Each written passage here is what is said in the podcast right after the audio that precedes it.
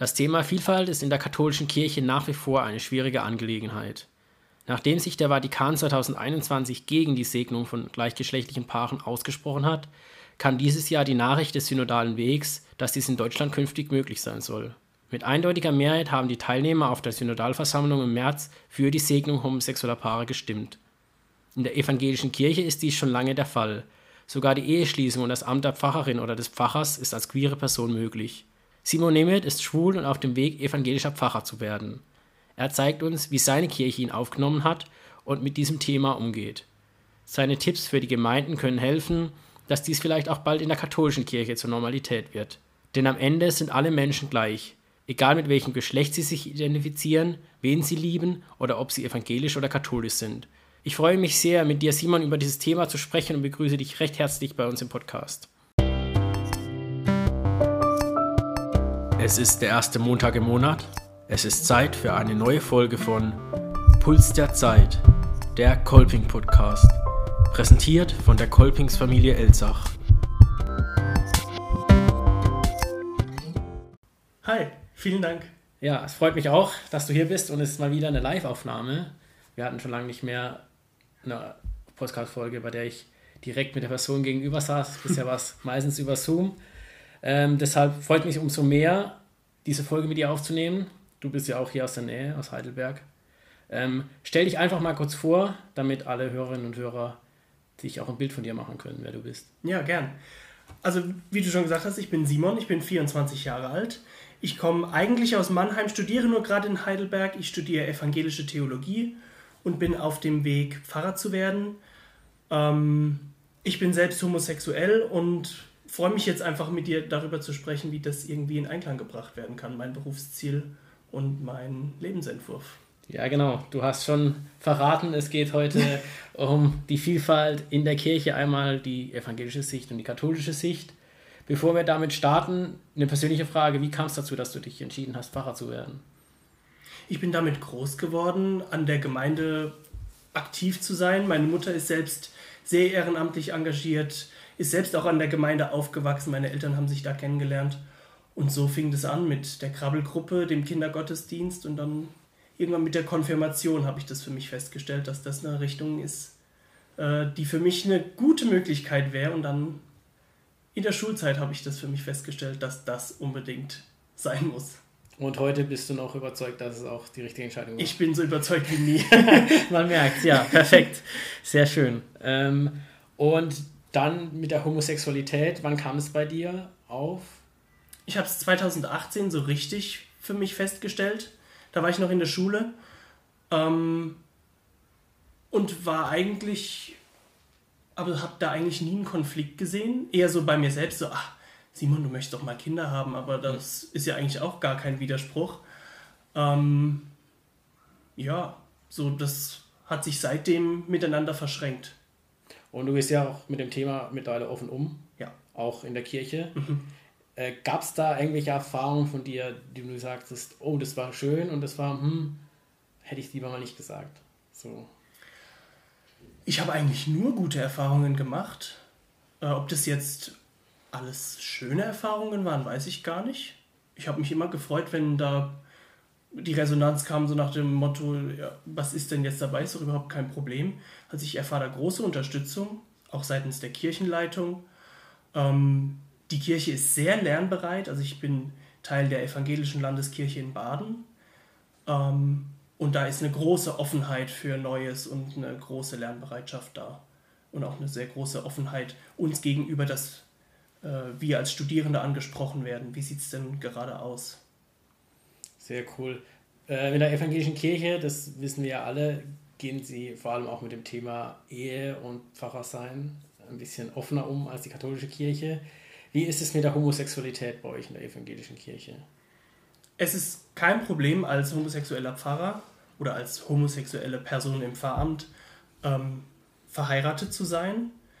Ähm, zumindest seitens der Kirchenleitung. Wie es in den Gemeinden aussieht, das ist dann ganz unterschiedlich, weil letztendlich die Gemeinde entscheidet, ob ich an eine Stelle komme oder mhm. nicht.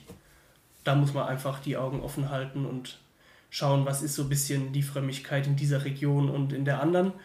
Aber ansonsten ist es eigentlich kein Problem. Fast alle Teilkirchen der evangelischen Kirche in Deutschland erkennen auch die Trauung der gleichgeschlechtlichen Paare an. Also ist es auch auf der Seite der hauptamtlichen Personen kein Problem. Also wird auch so praktiziert die, die Trauung von homosexuellen Paaren ja. in der evangelischen Kirche. Und das ist dann wirklich, ich sage jetzt mal, ortskirchenabhängig. Orts, also Nicht unbedingt, wobei ich weiß gar nicht. Es ist regionabhängig. Es gibt 20 Teilkirchen der evangelischen Kirche in Deutschland, die mhm. eine eigene Kirchenverfassung haben. Es ist so ein bisschen vergleichbar wie die Bundesrepublik Deutschland okay. und die einzelnen Bundesländer. Mhm. Ähm, alle regeln das für sich selbst. Und wie es dann innerhalb der einzelnen Teilkirchen ist, das kann ich leider nicht für alle sagen. Also vielleicht haben da dann noch die eigenen Ortsgemeinden ihre Hoheitsgewalt oder so. Das kann ich nicht beantworten. Aber so die Akzeptanz ist auf jeden Fall da in der evangelischen Kirche. Zu ganz großen Teilen, ja. Zu großen Teilen auch das, das Amt als Pfarrer dann auszuüben. Ja. Ja. Sehr schön. Das ist cool. Schön zu hören auf jeden Fall. ähm, da sind wir schon auch bei dem Punkt, wo man wieder sagen muss, dass die katholische Kirche da noch einiges lernen muss und ändern muss, was das angeht. Ähm, bevor wir auf die katholische Kirche blicken, ähm, einen allgemeinen Blick auf die Kirche und damit meine ich bei der Kirche sowohl die katholische als auch die evangelische Kirche, was zu diesem Thema Vielfalt und ähm, das ganze Thema Queer sein in der Kirche, was kann sich da noch ändern oder was muss sich da zum jetzigen Zeitpunkt ändern? Also zum jetzigen Zeitpunkt muss sich überall, also wie du sagst, in evangelischer und katholischer Kirche, die Haltung queeren Menschen gegenüber ändern. Also dass einfach eine Akzeptanz gelebt wird, dass die Menschen mit offenen Armen empfangen werden und ganz unvoreingenommen willkommen geheißen werden, sodass sich alle in der Kirche, in sämtlichen kirchlichen Räumen wohlfühlen. Ähm, da ist es noch viel zu tun, ähm, weil das persönliche Mindsetting, das macht es letztendlich aus, wie Kirche gelebt wird. Ähm, das ist fernab von Amtskirche und sonst irgendwas. Also die Gemeinden vor Ort müssen einfach Offenheit leben und äh, da alle willkommen heißen. Jetzt kannst du aus deiner evangelischen Sicht natürlich auch auf die katholische Seite schauen. Mhm. Wie blickst du da drauf, auf die katholische Kirche? Jetzt mal erstmal weit weg von diesem Thema. Allgemein auf die katholische Kirche. Was denkst du darüber? Allgemein über katholische ja, Kirche? Was denkst du darüber? Ich glaube, insgeheim bin ich auch ein bisschen Fan von dieser großen Kunst des Gottesdienstfeierns. Also ich mag das total, wie dort Liturgie gefeiert wird. Ähm, das ist irgendwie voll mein Ding. Ähm, ansonsten sehe ich ein bisschen kritisch auf die äh, hierarchische Struktur der katholischen Kirche. Ähm, das ist was, das mir einfach fremd ist und wo ich sehr froh bin, dass es bei uns ähm, Beteiligung von unten her gibt. Ähm, auch, dass es bei uns keine evangelische Weltkirche gibt.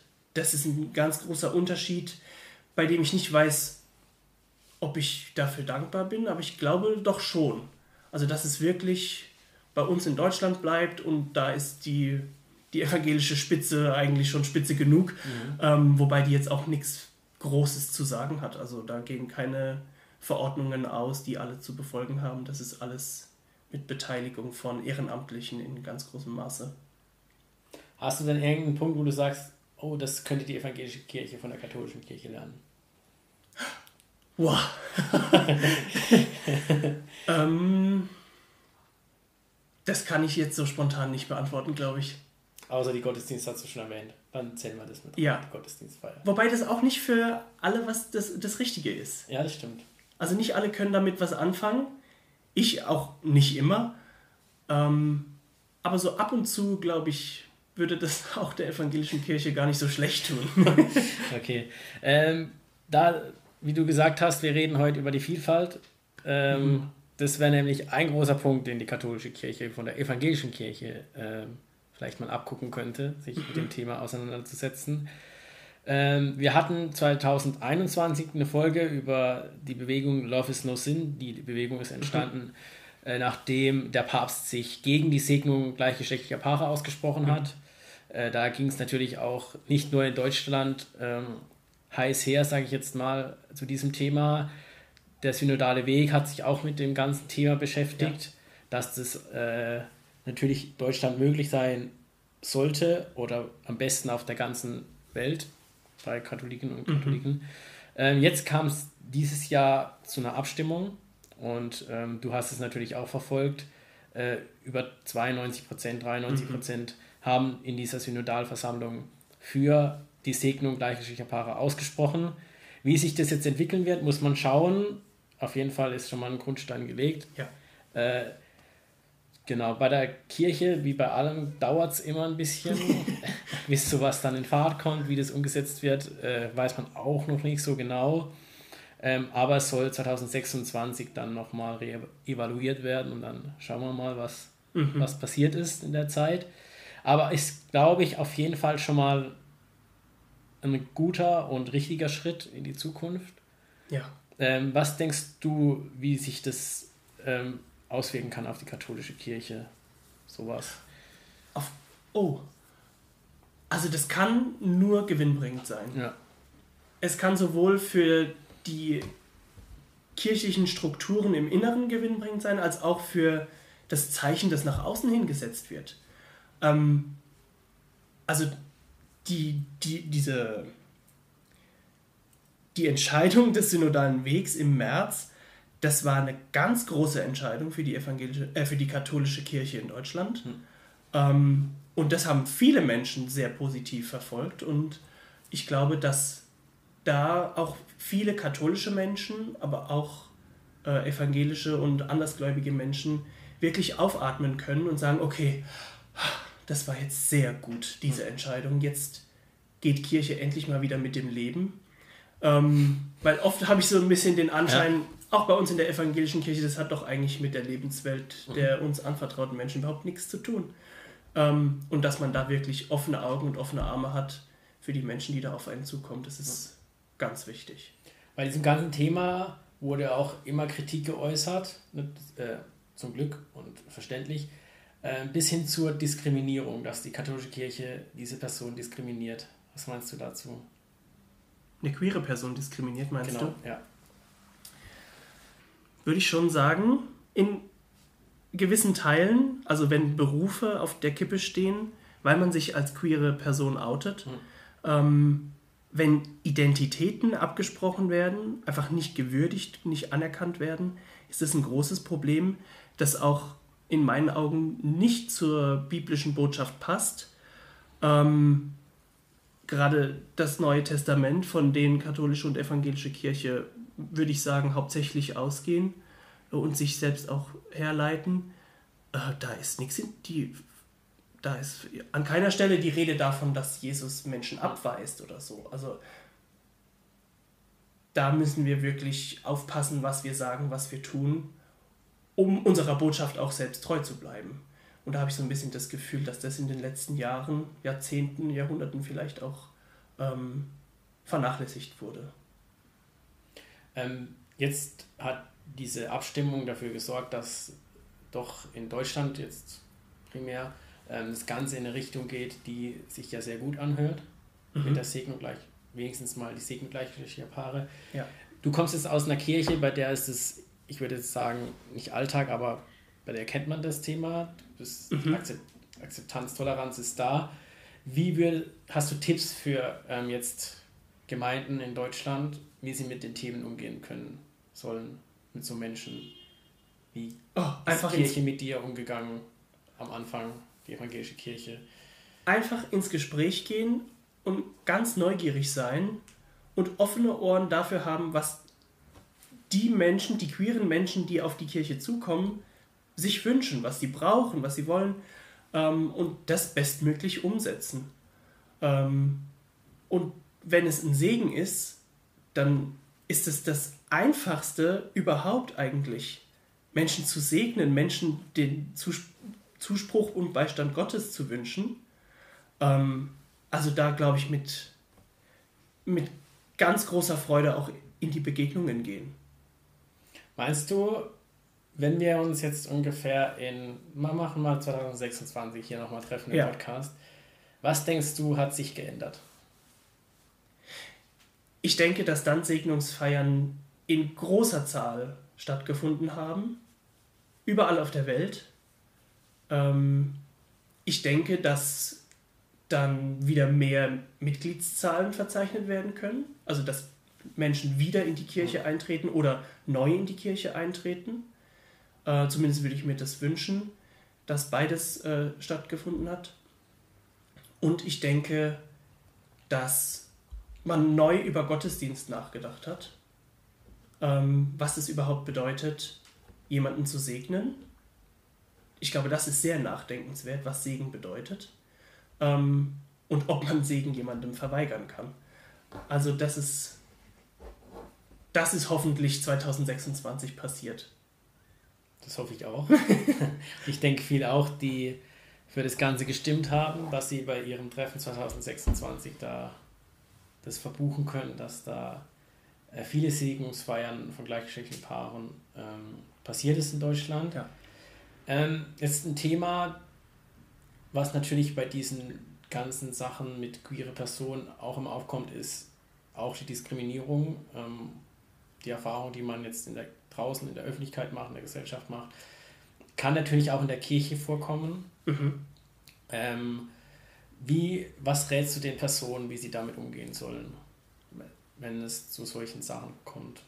Du hast jetzt gesagt, du hast es in deinem mhm. Leben jetzt noch nicht so groß erfahren müssen, Gott sei Dank. Ja. Ähm, hast du da irgendeinen Tipp oder so, wie die damit umgehen sollen? Also wenn, immer Unterstützung suchen, ob das jetzt auf der Gemeindeebene oder von hauptamtlicher Ebene oder sowas ist, immer Unterstützung suchen, das Gespräch suchen, auch wenn es vielleicht wehtut, ja. ähm, den eigenen Standpunkt klar machen, ähm, sich nicht darauf einlassen, wenn jemand mit der biblischen Botschaft argumentiert, weil ich mir denke, die biblische Botschaft hat so viel mehr zu sagen als das, was du mir jetzt gerade an den Kopf knallst. Mhm. Ähm, ich suche mir da einfach Unterstützung bei denen, die Gemeinde wirklich leben und ähm, man darf auch Frust auslassen. Ähm, hm. Wie geht man am besten um? Ja. Das kann ich jetzt wirklich schwer beantworten, eben weil mir noch nicht so ja. eine große Diskriminierung widerfahren ist. Habt ihr ähm, da so zum Beispiel bei euch in eurer Kirche irgendwelche Programme oder irgendwelche Angebote für Menschen, die gleichgeschlechtlich sind, auf gleichgeschlechtliche äh, Menschen stehen oder sowas? Gibt's mhm. was? Es oder gibt bei uns ein paar Veranstaltungen ähm, zu queerer Theologie, wo man auch als nicht queere Person einfach dazukommen kann. Ähm, es gibt einen Konvent für PfarrerInnen, die homosexuell sind oder bisexuell sind, mhm. Wo auch einfach da der Austausch unter diesen Pfarrpersonen stattfinden kann. Ähm, wenn es dieses Angebot nicht geben sollte, dann einfach auf die Landeskirche zugehen. Also in meinem Fall ist mhm. es jetzt, heißt es Landeskirche. Ja. Ähm, und da fragen, habt ihr irgendwas, wo ich mich mit anderen Menschen vernetzen kann? Und wenn es das nicht gibt, dann soll das bitte schnellstmöglich äh, umgesetzt werden.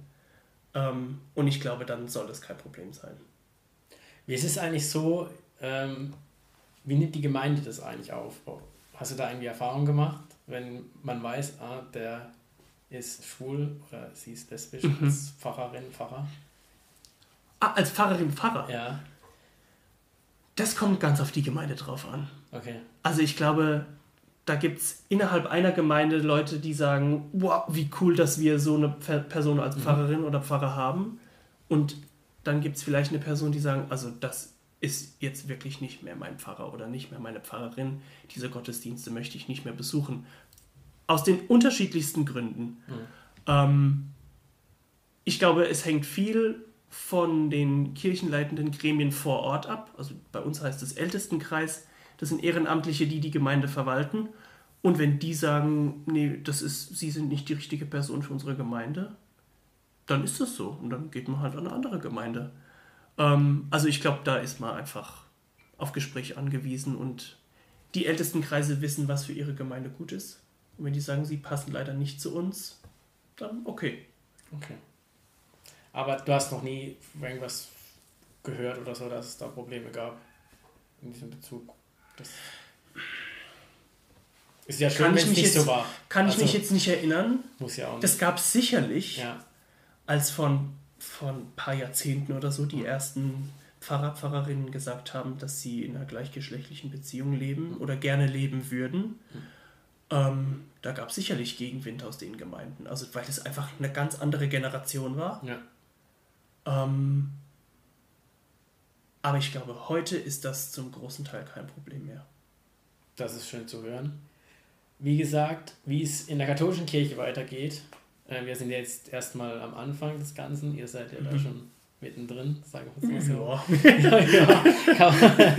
Äh, werden wir sehen, wie sich entwickelt. Ähm, wagen wir mal einen kleinen Blick. Wir haben vorher schon 2026 angesprochen. Schauen wir mal in die Zukunft.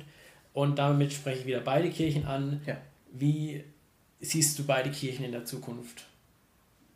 Jetzt unabhängig von diesem Thema. Unabhängig von diesem Thema. Ja. Als Ort, an dem alle Menschen ihren Platz finden, an dem alle Menschen zusammenkommen können, egal wo sie herkommen, was sie beruflich machen, wie sie ihr Leben gestalten und wie sie ihr Leben leben. Ähm, alle Menschen sind da zusammen und haben eine geile Zeit. Es werden viele Feste gefeiert. Es wird einfach das Leben gefeiert. In allen Farben, in allen Facetten. Das ist das, was ich später mal machen will. Ähm, einfach feiern, dass es uns gibt, dass wir einander haben und dass wir unseren Glauben an Gott teilen und feiern. Einfach feiern. Das ist schön. Das äh, hört man gerne. mal schauen, äh, wie es sich entwickelt in Zukunft. Wir sind fast am Ende dieser Folge. Mhm. Es hat mich sehr gefreut, dass du da warst. Vielen Es hat Dank, sehr viel Spaß gemacht. Und am Ende einer Folge haben wir immer noch eine kleine Kategorie, die heißt Wünsch dir was. Und du hast natürlich jetzt auch einen Wunsch frei. Und zwar zu dem Thema, was du queeren Menschen in der Kirche wünschst. Oh. Ich wünsche euch ganz viele Menschen, die euch aufnehmen, die euch mit offenen Armen empfangen und euch einen Platz neben, neben sich anbieten, weil sie sagen, ihr gehört hierher. Ähm, ich wünsche euch einen starken Glauben, der euch nicht brüchig wird, wenn euch was Schlechtes an den Kopf geknallt wird. Ähm, ich wünsche euch, dass ihr immer den Segen Gottes spüren könnt, auch wenn er euch vielleicht nicht von Hauptamtlichen zugesprochen wird, dafür dann von anderen Menschen in der Gemeinde. Sehr schön. Dann hoffen wir, dass dieser Wunsch in Erfüllung geht. Danke, hoffe ich auch. Und ja, vielleicht treffen wir uns mal wieder hier im Podcast. Ich bin würde gespannt. Mich, würde mich freuen. Mich auf jeden auch. Fall. Und ich bedanke mich recht herzlich bei dir, dass Nichts du zu zu Gast warst und wünsche dir alles Gute weiterhin. Danke. Und bis dann. Bis dann. Und das war's für diesen Monat. Mal schauen, wie sich das ganze Thema in der katholischen Kirche entwickelt. Und mal schauen, wann bei euch in der Gemeinde die erste Segnung eines gleichgeschlechtlichen Paars stattfindet. Wir hören uns wieder nächsten Monat im November mit einer neuen Folge von Puls der Zeit, der Kolping Podcast. Bis dahin, macht's gut und kommt gut durch.